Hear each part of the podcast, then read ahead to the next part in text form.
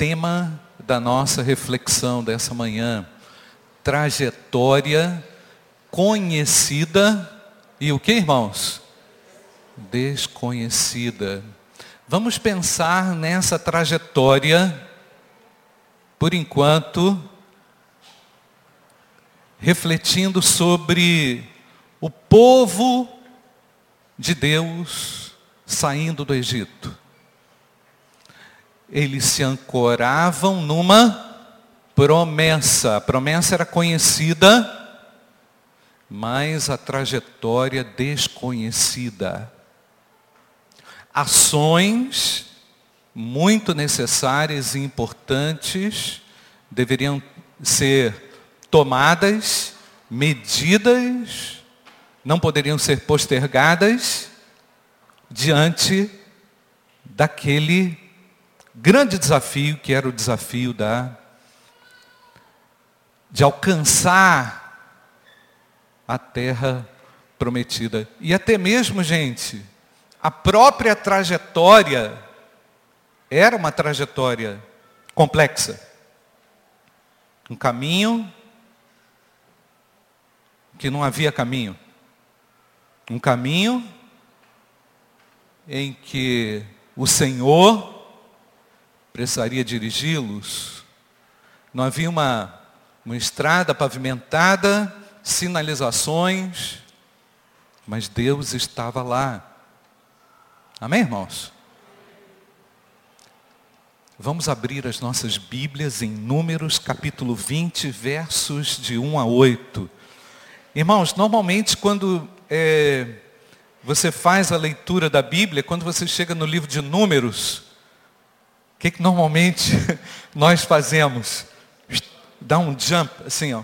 Você vai para o outro livro, não é? Mas eu estou descobrindo o seguinte, quando a gente pula, a gente perde. Porque toda a escritura é divinamente inspirada. Amém, queridos? Inclusive os inúmeros detalhes e os inúmeros números contidos aqui. Incrível como o capítulo 1 do livro de Números já começa com uma contagem. Vamos ver aqui quem é que pode servir para a guerra. Quem é e quem pode batalhar. Então foram contados no capítulo 1, capítulo 2, todas aquelas pessoas rigorosamente. Então estão lá.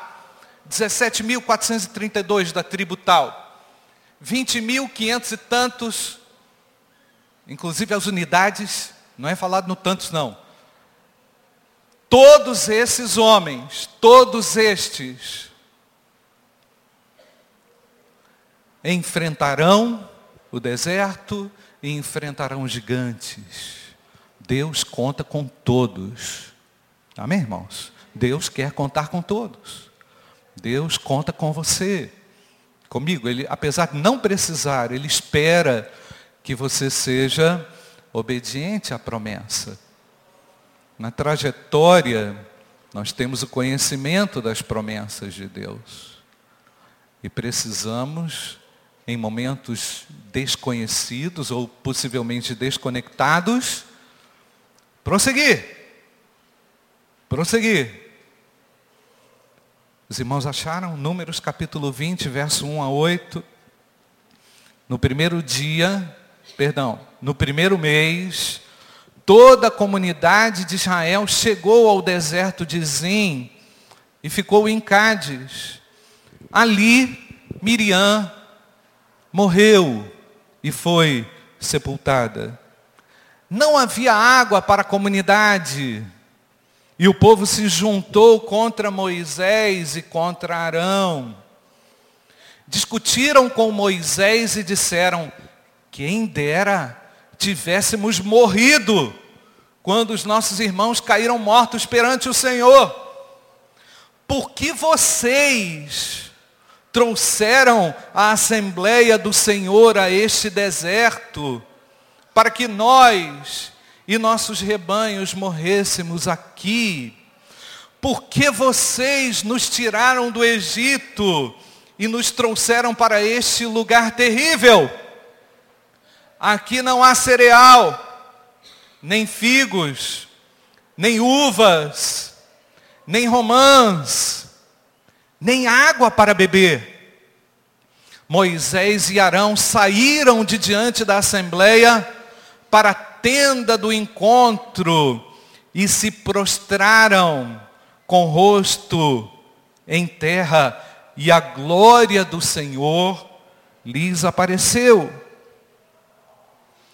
E o Senhor disse a Moisés: pegue a vara e com o seu irmão Arão, reúna a comunidade, e diante desta, fale àquela rocha, e ela verterá água. Vocês tirarão água da rocha para a comunidade e os rebanhos beberem. Amém, irmãos? Vamos repetir essa frase, irmãos? Vocês tirarão água da rocha? Pode repetir comigo? Vocês tirarão água da rocha. Podemos repetir, irmãos? Vocês tirarão água da rocha. Irmãos, o livro de Números foi alvo da nossa reflexão nesse período, desses últimos dois anos, mas cada vez que nós retornamos a um desses livros maravilhosos e extraordinários da Bíblia, nós nos encantamos com as múltiples mensagens e, e ensinamentos que eles nos trazem. A palavra de Deus é inesgotável, irmãos.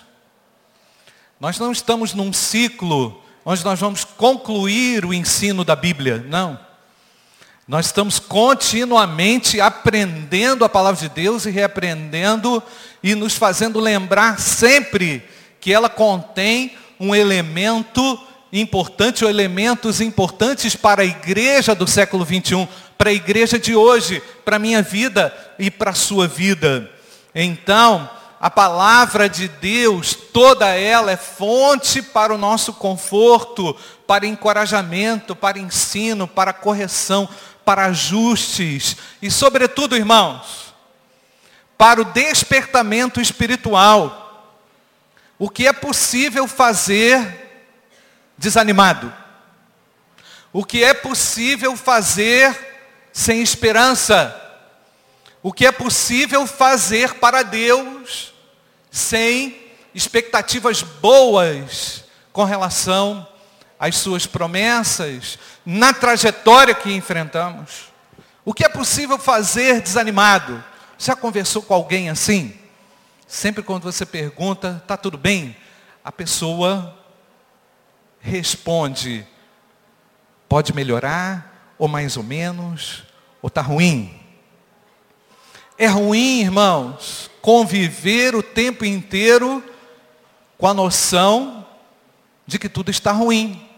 E olha, irmãos, que nós estamos tratando aqui de um povo que viveu o drama do deserto, e precisamos aprender algumas lições com eles. E nós também, irmãos, que somos o povo do caminho. A igreja de Cristo é a igreja peregrina, a igreja militante, a igreja que está também enfrentando desertos. Amém ou não, irmãos? É verdade ou não? O que é que vai nos segurar? O que é que vai te segurar? O que é que vai te inspirar? Uma música nova? O que é que vai te inspirar? Uma música nova não é ruim, não é?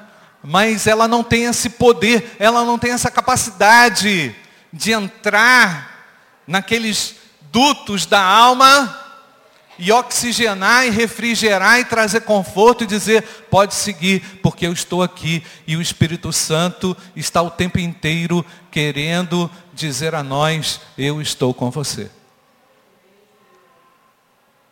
Eu estou convosco. Deus está conosco. Então, aqui na IBBR, nós não queremos garantir distrações às pessoas. Não queremos garantir isso. Nós não queremos garantir animamento, animamento para ninguém. Nós acreditamos no poder do despertamento que vem da palavra de Deus centrado na pessoa de Jesus Cristo, Filho de Deus. Ele está vivo e é capaz de renovar o seu coração e mesmo na trajetória conhecida, te dar encorajamento para enfrentar o desconhecido. Né?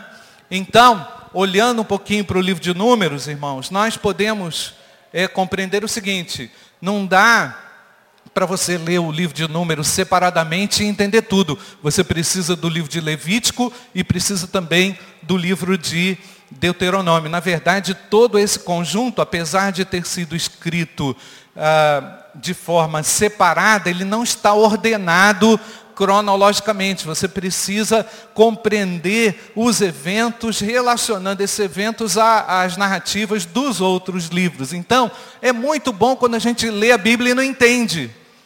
É muito bom, porque você procura compreender e entender como que você pode entendê-la. Às vezes a gente esbarra num ponto, lendo o livro da Bíblia, mas quando você avança um pouquinho e insiste um pouquinho, você mergulha num conhecimento maravilhoso, porque a palavra de Deus tem um conhecimento completo e necessário para as nossas necessidades, para que todo homem de Deus toda mulher de Deus seja instruída ou instruída na justiça. Amém, irmãos?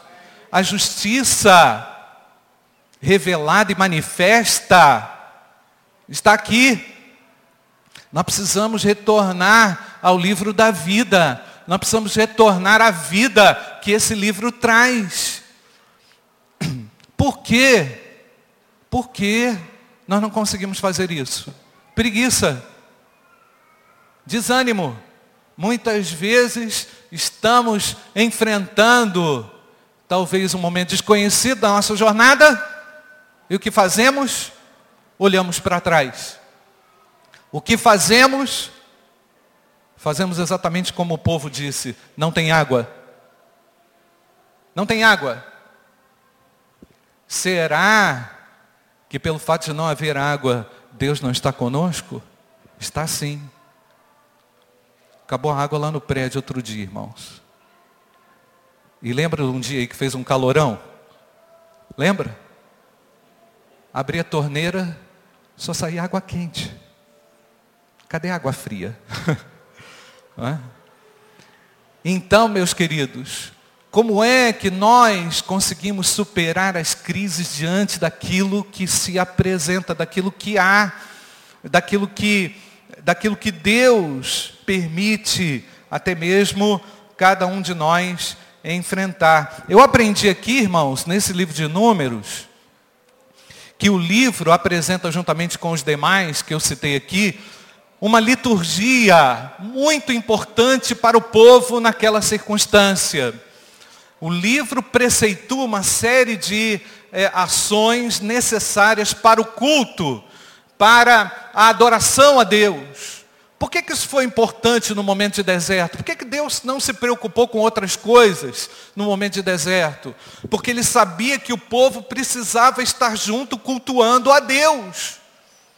O Deus sabia que o povo precisava estar conectado um ao outro através da adoração, para que o calor do deserto, para que as necessidades do deserto, para que o desconhecido do deserto não trouxesse desânimo, não trouxesse esse mal, queridos, chamado murmuração. Murmuração, por vezes, ela, ela envenena o processo. Destrói o que Deus quer realizar. A murmuração significa o seguinte: Deus não fez nada correto até aqui. Deus errou até aqui. A murmuração reivindica para o indivíduo um peso muito grande. Uma autoridade que ele não tem para aguentar, para enfrentar o desconhecido. E como o texto aqui nos apresenta, irmãos, depois que Miriam morreu, daqui a pouco eu vou falar sobre isso, o sentimento de aquela a fratura naquela família ficou exposta, ficou exposta. Os irmãos sabem que Miriam era a irmã mais velha. Ali não era uma, o povo não estava numa trajetória liderada pela família, mas a fratura da família, a ruptura ali, a, a, a fraqueza com a ausência de Miriam, traz um vazio. E quem é o culpado? Moisés e Arão. Os dois irmãos. Vocês nos trouxeram para cá. Vocês são infelizes. Porque a gente podia estar comendo figo, passas. A gente podia estar comendo do melhor. E vocês foram culpados. Você percebe, irmãos, a falta total de visão de Deus no momento desconhecido? No momento desconhecido, é um momento em que nós vamos responsabilizar as pessoas. É um momento que nós vamos ligar a nossa metralhadora e vamos tentar acertar alguém. Nós vamos ferir. Nós vamos destruir pessoas. Eu lembrei essa semana, irmãos, de um provérbio, de um provérbio que diz que a palavra tem poder para trazer vida, mas também para matar. E o que queriam fazer com Moisés e com Arão, depois da morte de Miriam, morreu a nossa matriarca aqui, aquela que cuidou de você, Moisés. Aquela que, quando você estava lá no rio, perdido, quando você ia ser trucidado por Faraó, ela que indicou a nossa mãe para te amamentar lá no palácio. E agora, o que, que aconteceu? Não sei se Miriam se complicou pela falta d'água, pode ter sido, porque ela já tinha contraído lepra lá em Números capítulo 12. Em Números capítulo 12, ela, Miriam, mesmo com, a, com, seu, com seu histórico de ações relevantes para o povo de Deus, Miriam dá uma escorregada lá, juntamente com Arão, no capítulo 12, e sofre uma sanção. Nós vamos olhar lá rapidinho, vamos olhar, irmãos? No texto, Números capítulo 12, de 1 a 16, Miriam e Arão Olha só, hein? A crítica destrutiva, hein? Olha, olha o poder e olha a maldição da língua, hein? Olha como é que a murmuração destrói.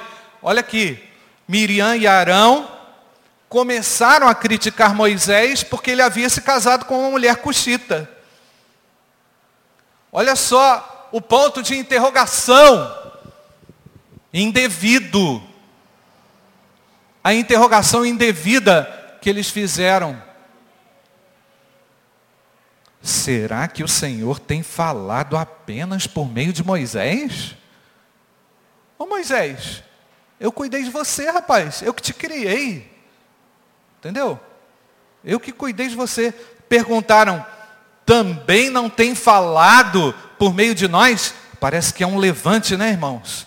Aí o que, que nos diz o texto? E o Senhor ouviu isso. Ora, Moisés era um homem muito paciente, mais do que qualquer outro que havia na terra. Ou oh, paciência de Moisés, não é nem a de Jó, paciência de Moisés. Imediatamente o Senhor disse a Moisés, a Arão e a Miriam. Agora o papo foi com os três. Dirijam-se à tenda do encontro, vocês três. E os três foram para lá. Então o Senhor desceu numa coluna de nuvem e pondo-se à entrada da tenda, chamou Arão, Arão e Miriam. Os dois vieram à frente e ele disse, ouçam as minhas palavras. Quando entre vocês há um profeta do Senhor, a ele me revela em visões e em sonhos falo com ele. Não é assim, porém, com meu servo Moisés, que é fiel em toda a minha casa. Olha o detalhe, com ele falo face a face. Com ele, meu diálogo é direto. Presta atenção, irmãos. Com quem que os irmãos estavam se levantando, hein? Contra quem eles estavam se levantando? Mal sabiam eles que Moisés era extremamente chegado da parte de Deus. Se sabiam, se esqueceram. Porque por vezes é assim, irmãos, nós nos esquecemos de algo totalmente importante, ou então queremos ou deixamos de lado as verdades que nós conhecemos para escolher algumas mentiras, para preferir, para preferir fazer o que a gente quer. Então, Arão, vem cá, Miriam chamou, vem cá, e será que Deus fala só através de, de Moisés? Esse rapazinho aí? O que, que aconteceu? Com ele, falo face a face claramente, não por enigmas. E ele vê a forma do Senhor.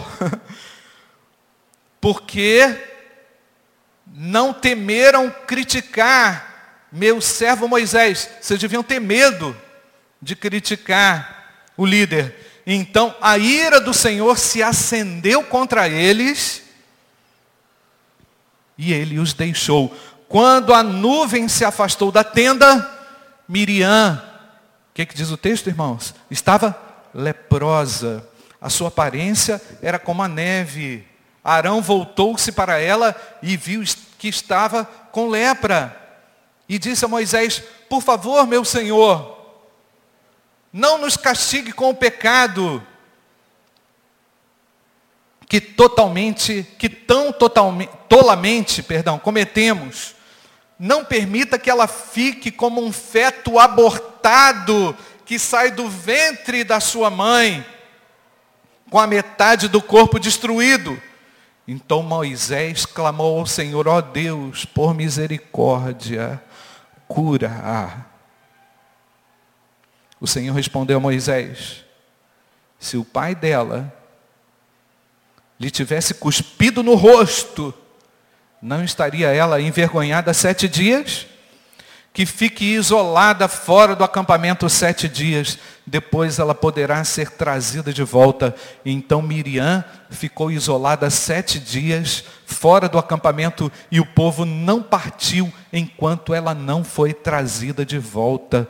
Depois disso partiram para Azerote e acamparam no deserto de Parã. Miriam, já adulta, critica a decisão do casamento de Moisés e critica também fortemente a autoridade do seu irmão. Recebe uma penalidade e depois da sua recuperação ali de sete dias, volta para o povo e eu percebo também o povo muito reverente e cuidadoso com Miriam, porque ficou todo mundo esperando ela ficar boa e reintegrar-se ao grupo e à trajetória. Meus queridos, lição número um, cuidado com o que você fala. Contra quem você fala. Jesus disse que nós teremos que dar conta de toda palavra frívola inútil que a gente falar. Isso é muito sério, irmãos. Nós que conhecemos essas narrativas, essas histórias e o impacto negativo delas, como que elas atrasam o processo, nós deveríamos ter cuidado com a nossa acidez. Nós deveríamos cuidar melhor das pessoas. Nós deveríamos tratar melhor as pessoas. Meu querido, retire uma palavra maldita que você falou essa semana. Em nome de Jesus, peça a Deus para controlar a sua língua. Tem casamento destruído por causa de palavras que destroem, tanto tempo que se demora para construir algo, não é verdade, irmãos? E aí, com aquela palavra, você atravessa o corpo de uma pessoa com uma espada e deixa sangrando. Gente, será assim que Deus quer que a gente proceda? Será que nós não conseguimos respeitar uma autoridade de um professor em sala de aula? Será que filhos se levantam contra os pais, impregnando maldições e palavras destruidoras? Nós somos o povo da Bíblia, gente. Nós somos o povo de Deus, irmãos. Mulher, cuidado com o que você fala em casa. Marido, o que, que a Bíblia fala sobre como que você tem que tratar sua esposa? Irmãos, por que, que vocês estão se trucidando, se liquidando um ao outro? Eu imagino a confusão que deve ter acontecido ali. Moisés, como o homem mais manso da terra, mais manso que já existiu, deve ter saído e falado assim: Senhor, tem piedade dos meus irmãos que se levantam contra mim. Presta atenção, irmãos a cuidadora, porque Miriam foi cuidadora, mulher zelosa, incorre também no mesmo delito, no mesmo erro, num erro terrível. De cuidadora vira controladora. Será que é isso? Será que é isso que nós somos em casa? Será que é isso que nós queremos ser? Desrespeitando a Deus? afrontando o que Deus nos ensina, irmãos, de respeito mútuo, de cuidado, de, de zelo uns pelos outros. Somos cuidadores, sim, mas cuidado para você não ir além. Eu sei que é isso, irmãos. Às vezes a mãe está tão preocupada, às vezes a mãe está tão preocupada, a mulher está tão preocupada, que ela extrapola. Temos que ter cuidado, ir nos nossos limites e pedir ao Espírito Santo nos ajude para eu não atrasar a trajetória, a nossa trajetória. Nós temos uma trajetória, amém, irmãos? Nós estamos indo para onde? Para Nova Jerusalém. Amém ou não, irmãos? E nós vamos, nós vamos dar conta das nossas palavras. O Senhor vai puxar lá o nosso o glossário. Ele vai falar assim, ó, esse dia você, meu filho, você envenenou a sua casa esse dia? Aquele dia você saiu como vencedor de uma briga e destruiu todo mundo? E deixou um contra o outro e ficou rindo? Não. Isso não é de Deus. Deus não aceita isso. Nosso Deus é um Deus de paz. Amém, irmãos? E nós somos os pacificadores. Bem-aventurados os pacificadores. Amém ou não, queridos? Retire uma palavra maldita que você falou essa semana. Peça desculpas. Chega na pessoa e fala. Agora reconheça a sua incapacidade também de administrar tudo. Dependa de Jesus Cristo o Espírito Santo de Deus nos dá o que, irmãos? Domínio próprio. O Espírito Santo tem essa virtude de controlar o incontrolável, de controlar o coração em fúria. Né? Você está tão irado às vezes, aí depois você fala assim: ah, não, é porque lá no trabalho é isso. Não tem justificativa, não. Você errou. Não dá desculpa. Peça a compreensão do outro. Você tem que contar com a compreensão de quem você feriu. Mas não justifique. Assuma o seu erro. Se você quer pedir ajuda, pede ajuda assim, ó. Ora por mim, porque eu estou precisando. Ora por mim, porque eu estou precisando. Por vezes, queridos, entre a promessa, entre a, a realização da promessa. O tempo que ocorre entre a promessa e a realização dela, tem muita coisa desconhecida, tem muita coisa que nós vamos ter que aprender, tem muita coisa que nós vamos ter que entender. O livro de Números, mais do que um livro de contagem fria dos homens de Deus para a ocupação da terra prometida, é um livro que mostra que as nossas palavras precisam ser comedidas. Nossos julgamentos, presta atenção, nunca ficam vazios no espaço. Deus está sempre olhando os nossos julgamentos. Ele vê cada uma da intenção das nossas palavras e ele vai lá no cerne da nossa alma para modificar o nosso a nossa conduta, modificar a nossa intenção, aquilo que você falou nas trevas, Deus quer arrancar das trevas para te colocar na luz, porque somos portadores das palavras de vida. Deixa a justiça para Deus. Deixa o juízo para Deus fazer.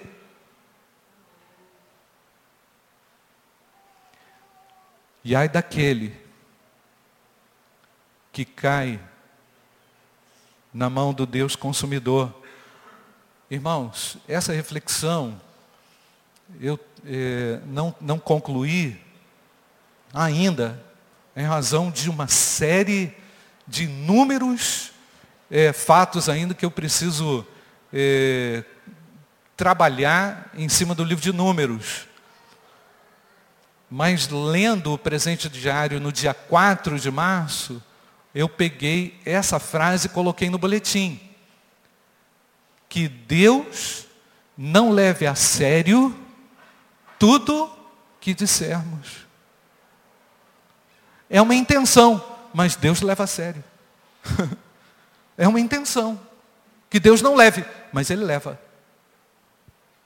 E é por isso que nós precisamos do arrependimento. O arrependimento é o único caminho que nos coloca de volta no trilho de Deus. Não tem, não adianta você dar dízimo, não adianta você é, fazer o que você sabe que você tem que fazer que você gosta de fazer, ou que você quer fazer para se penitenciar. Não tem. Só o arrependimento. O arrependimento significa o seguinte: eu prejudiquei os meus irmãos, né? eu prejudiquei um processo, eu atrasei o crescimento da minha família.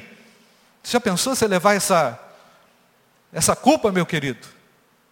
Você já pensou você, por causa do seu jeito irreconciliável, prejudicar tantas outras pessoas, já não seria suficiente você ficar obstruído para você ainda querer detonar com todo mundo? Eu não aceito isso não. Eu não vou engolir esse negócio. Por quê? Porque Deus nos destinou para a vida. Amém, irmãos? Jesus Cristo quando nos alcançou, nos alcançou para que o nosso lar, as nossas palavras fossem modificadas, para que nós pudéssemos realmente, irmãos, emanar vida em casa, na igreja, por onde quer que passarmos. Mas chega lá no trabalho, está todo mundo infectado pelo vírus da murmuração, da maldição que corre solta. Não aceito isso não, irmão. Diga a Deus, eu não vou entrar nesse, nesse esquema do inferno contra a minha família, contra o meu chefe, contra o prefeito da minha cidade. Eu não vou fazer isso. Eles vão ter que pagar diante de Deus. Se eles estão falhando, eu quero ser instrumento de Deus para que eles acertem. Amém, irmãos? Se eles estão errados, eu quero ser instrumento de Deus para que eles se consertem e também se arrependam e tenham de Deus uma nova oportunidade. Deus vê a intenção e ele vai lá no cerne para modificar e transformar. Há quem diga que Miriam e Arão foram acometidos pela inveja da mulher de Moisés Ficaram com inveja. Essa aí vai entrar na família agora, é? Não sei. Há quem diga que Miriam e Arão confundiram o irmão Moisés com o líder Moisés. Não conseguiram olhar em Moisés a liderança. Viram só como irmãozinho. Há quem diga que Miriam e Arão quiseram proteger Moisés, mas enquanto agiam de forma humana, esqueceram que o ministério é algo muito maior do que uma questão de família. Mas há algo pior que aconteceu lá em Números capítulo 20, que nós já lemos aqui, comentamos que foi a morte de Miriam. Morreu a cuidadora. Agora, Moisés e Arão, juntamente com a esposa de Moisés, teriam que se virar, mas a água tinha acabado. Eu não posso afirmar isso com toda certeza, irmãos, mas a morte de Miriam deixa também Arão e Moisés muito desconcentrados. Porque família é família, né, irmãos? Quando você perde alguém, principalmente uma líder como foi Miriam, Miriam foi considerada como uma profetisa. Ela, usada por Deus, lá, junto ao rio, onde estava o seu irmãozinho, lá, ela é, foi muito ousada para os 12 anos que ela tinha. Ela assumiu uma responsabilidade muito grande e chegou na esposa lá do faraó e ainda articulou para a própria mãe amamentar Moisés. Olha que estratégia inteligente. Foi uma mulher de Deus. Mas não havia água para a comunidade. Mas muito mais, irmãos, do que resolver o problema. Nós todos deveríamos olhar um problema e perceber seguinte, da seguinte forma o problema. O que é que eu posso fazer para melhorar? O que é que eu posso fazer para ir lá consertar? Não é? A gente olha o problema e a gente vai responsabilizar alguém. Não estou dizendo que os indivíduos não são responsáveis, eles são responsáveis, mas todos nós numa trajetória como esta que nós estamos, irmãos, somos responsáveis também por melhorar ou efetivar o reino de Deus e a verdade de Deus na nossa igreja, na nossa família. Então, não envenene o processo com as suas murmurações. Peça a Deus uma palavra edificante. Então, mais do que a preocupação com a resolução do problema, o povo teve saudade do pecado, saudade do Egito.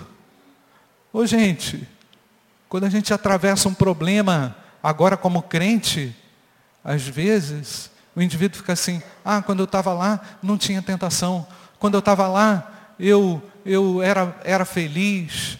A ideia de que o passado sombrio de que aquele passado que, que Jesus sepultou e levou na cruz é bom, é uma ideia muito esquisita e distante daquilo que o Novo Testamento e a Bíblia ensina.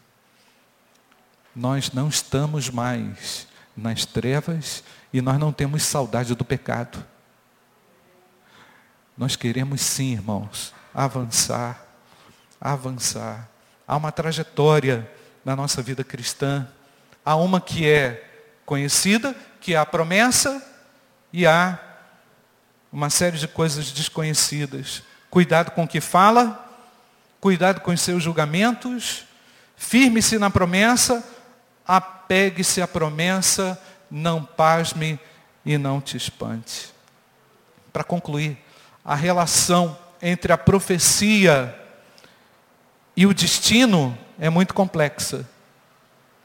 A profecia já apresenta o resultado final, mas ela não explica o processo e os passos que nós devemos dar, mas Deus está falando com você nessa manhã, de alguma coisa que você precisa realmente mudar.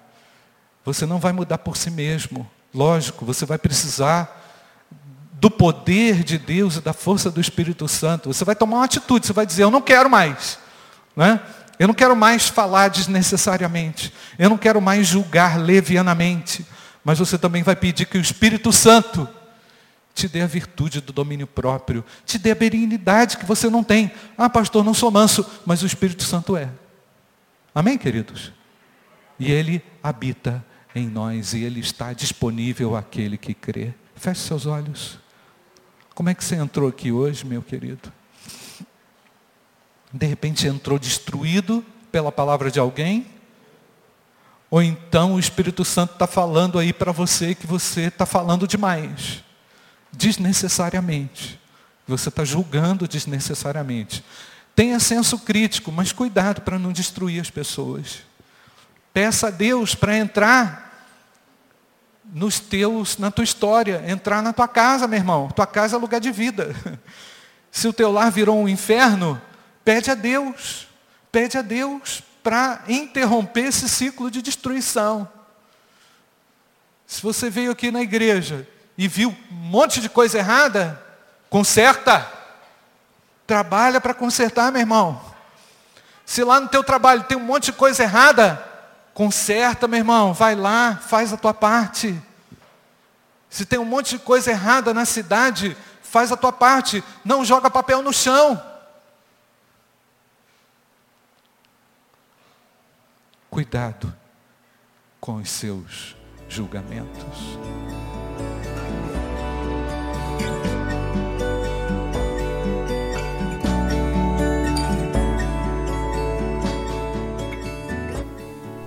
A Igreja Batista do Bom Retiro tem plena convicção de que a palavra de Deus é poder para salvar e transformar vidas. Nosso desejo é que essa mensagem tenha alcançado seu coração. Para saber mais sobre quem somos e em quem acreditamos, acesse ibbrpatinga.com.br.